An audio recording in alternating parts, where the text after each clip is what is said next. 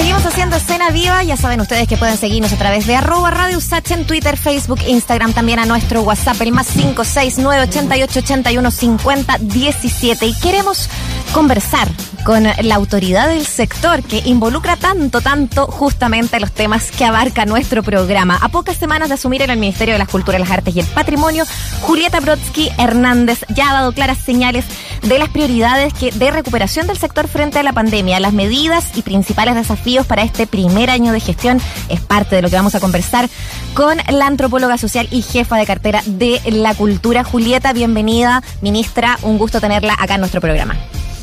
Hola, buenas tardes. Muchas gracias por la invitación. Un gusto también. Hola, ministra.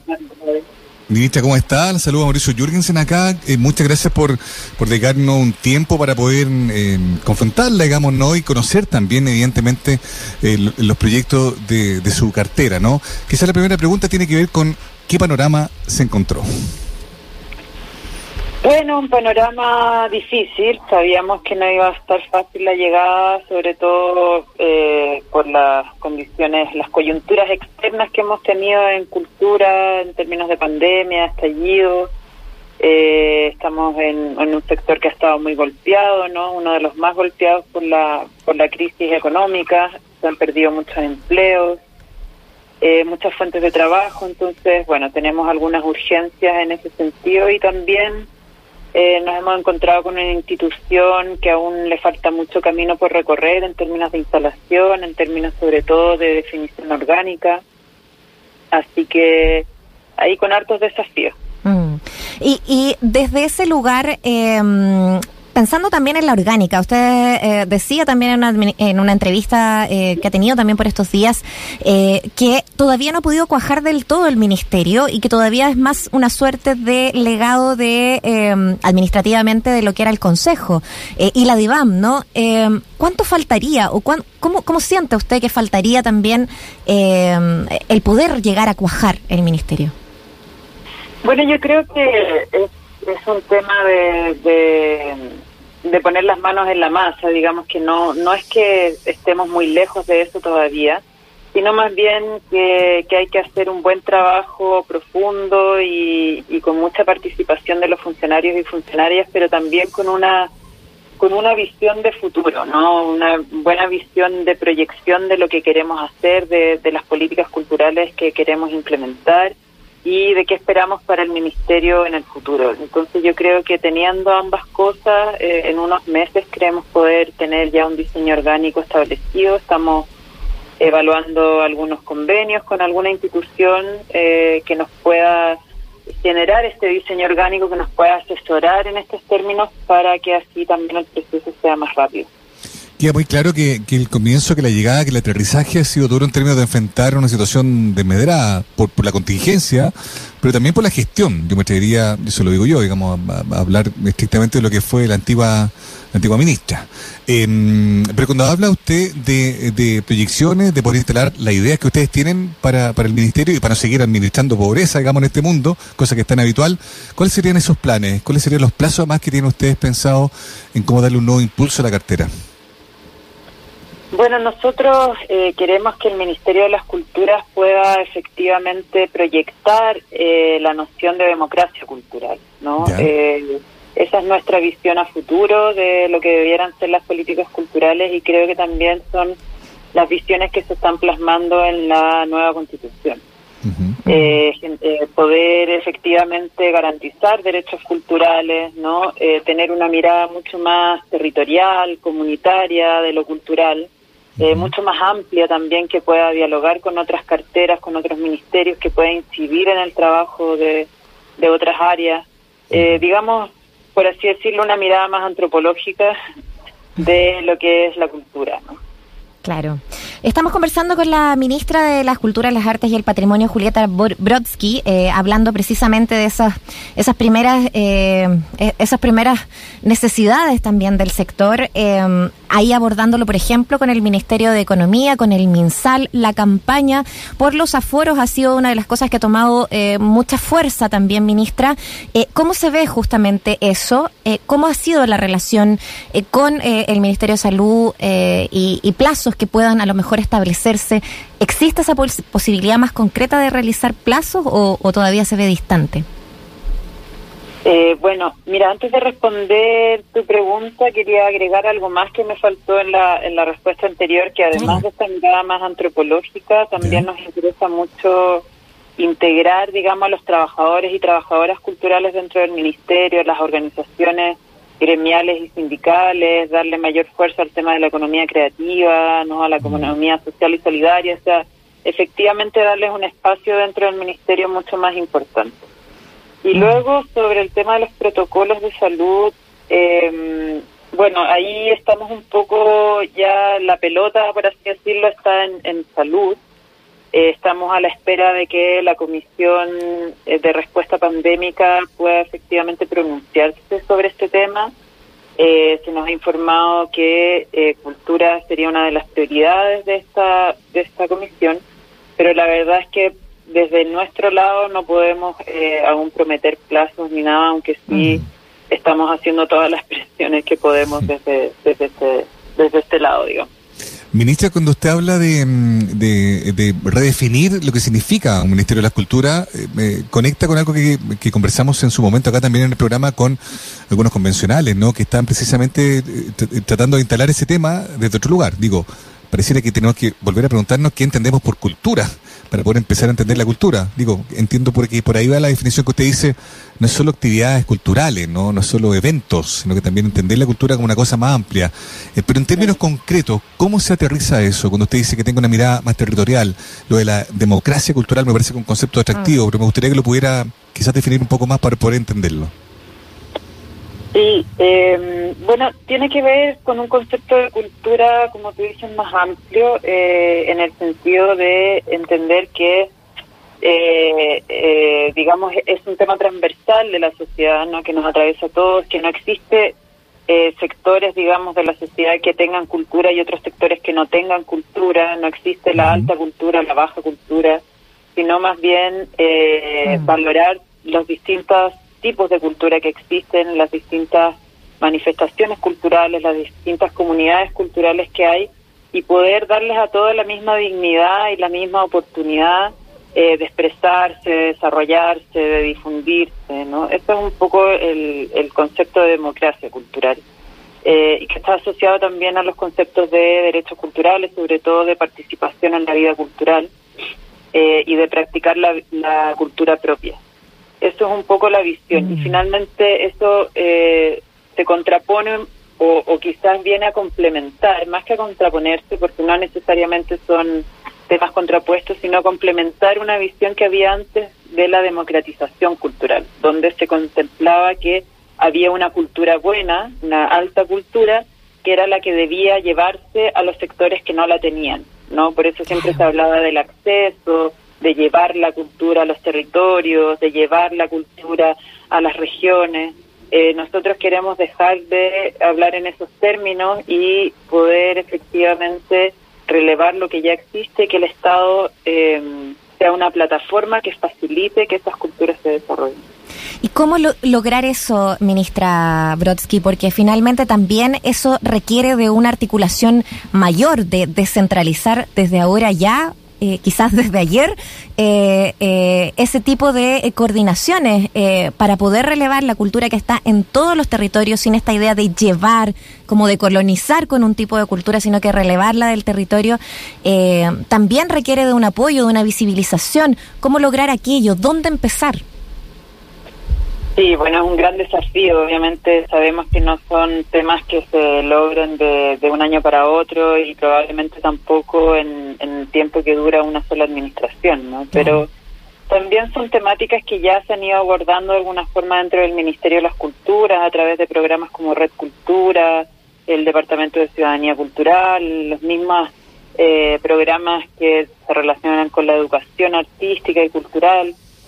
Eh, ahí hay, digamos, ya eh, temas avanzados. Y por otra parte nosotros en nuestro programa de gobierno estamos, estamos contemplando un programa eh, que ha dado grandes avances en otros países latinoamericanos en estos temas, como es lo que se conoce como puntos de cultura, que finalmente es una política que busca poder apoyar visibilizar y también dar continuidad a iniciativas de corte comunitaria, ¿no? de organizaciones sociales y comunitarias.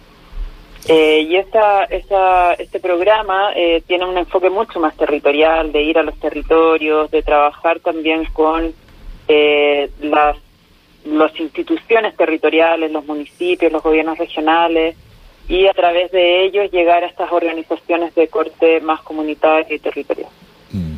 A propósito de darle continuidad a las cosas que, se hacen bien, que no interrumpir proceso, no me salta esta entrevista del fin de semana a Javier Ibacachi, que era el exdirector de, de, público del Ministerio de las Culturas, ¿no?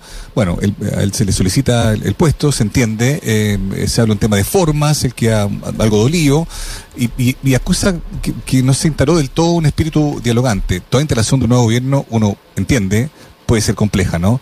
En este caso en particular, o en casos como este en particular, ¿cómo han, cómo han manejado precisamente esto de, uno, hacerlo de buena manera, y dos, eh, no interrumpir procesos que, como usted decía, eh, pueden, pueden venir antecedidos de una buena gestión?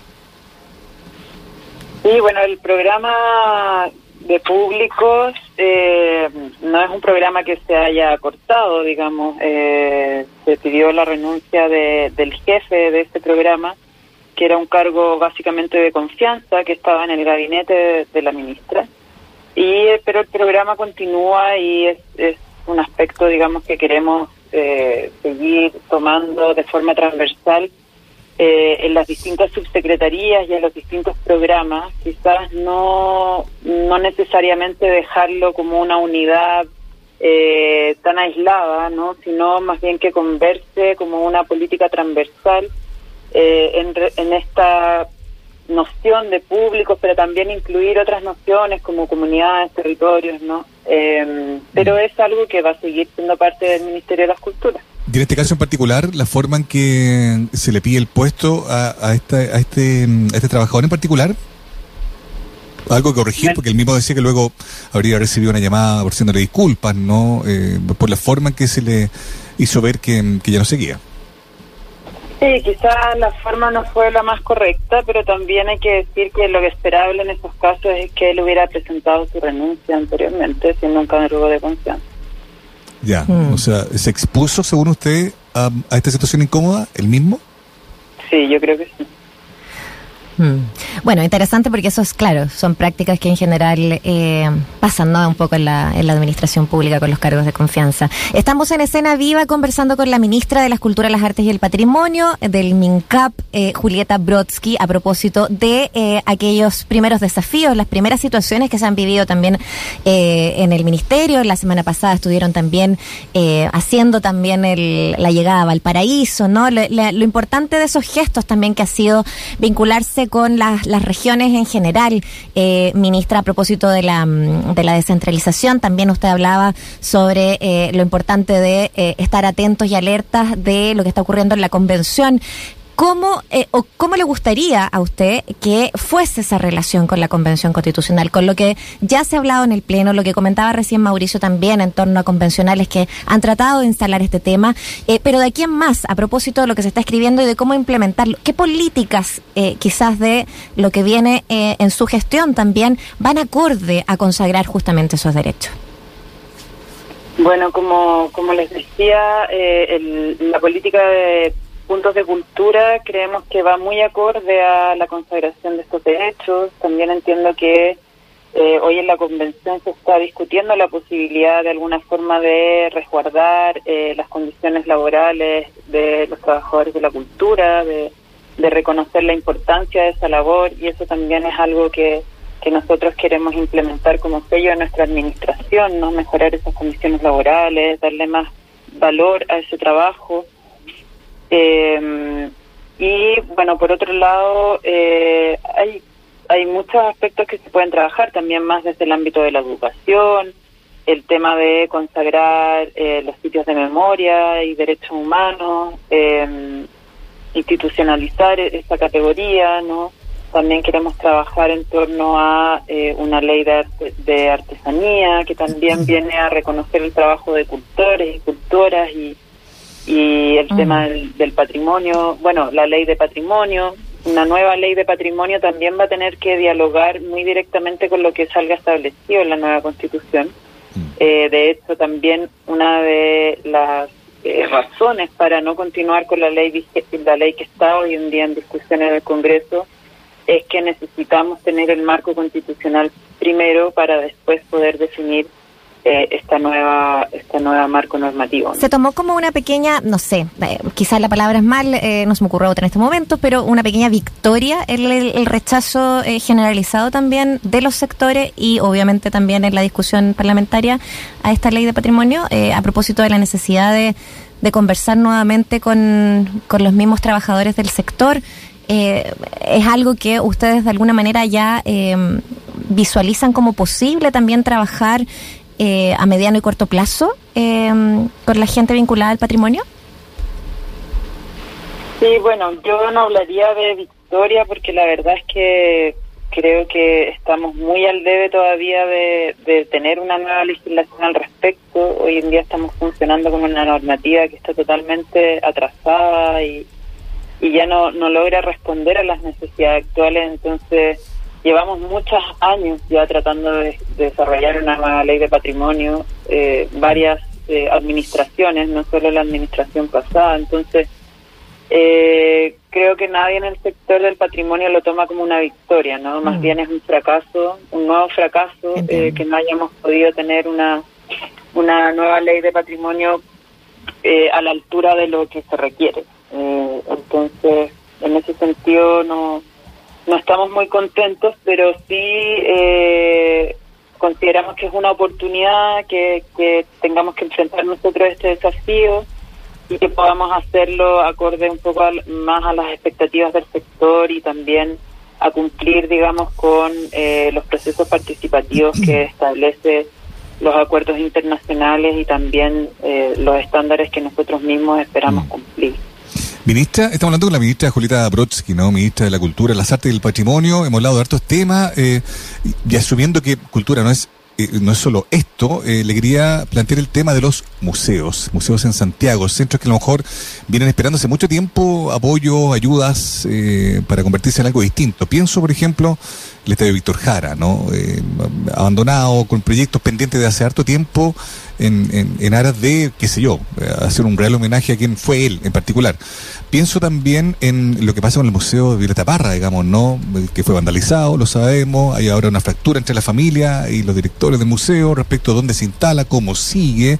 Em, esos asuntos son también em, eh, parte de su agenda em, respecto a lo que viene, porque si bien es cierto, insisto, son, son, un tema dentro de grandes proyectos, yo creo que igual la gente los percibe como algo que, que espera de una nueva administración que se ocupe de la cultura. Sí, por supuesto. O sea, Museo Violeta Parra es, un tema muy importante que hemos estado viendo también en estas primeras semanas. ¿Ya? Eh, y ya hay algunas propuestas ahí que tenemos que evaluar bien para ya finalmente dar luz verde a eso y, tener una solución lo antes posible. ¿Y construirlo en el mismo lugar? Porque ya sabemos que la familia se, se, se, separa, se fractura, se divide de la actual dirección del, del museo. Sí, sí. Eh, efectivamente se, se generó esa decisión, por así decirlo, entre la Fundación Violeta Parra y la Fundación Museo Violeta Parra, que suene un poco eh, enredado, pero pero hay proyectos que le pueden dar un nuevo carácter a ese museo y, seguir un poco con la línea original, pero incorporando otras colecciones, eh, otras miradas. sabemos que Violeta Parra era un, artista muy multifacética, entonces tampoco es necesario que ese museo se dedique solo a la exposición de algunas obras.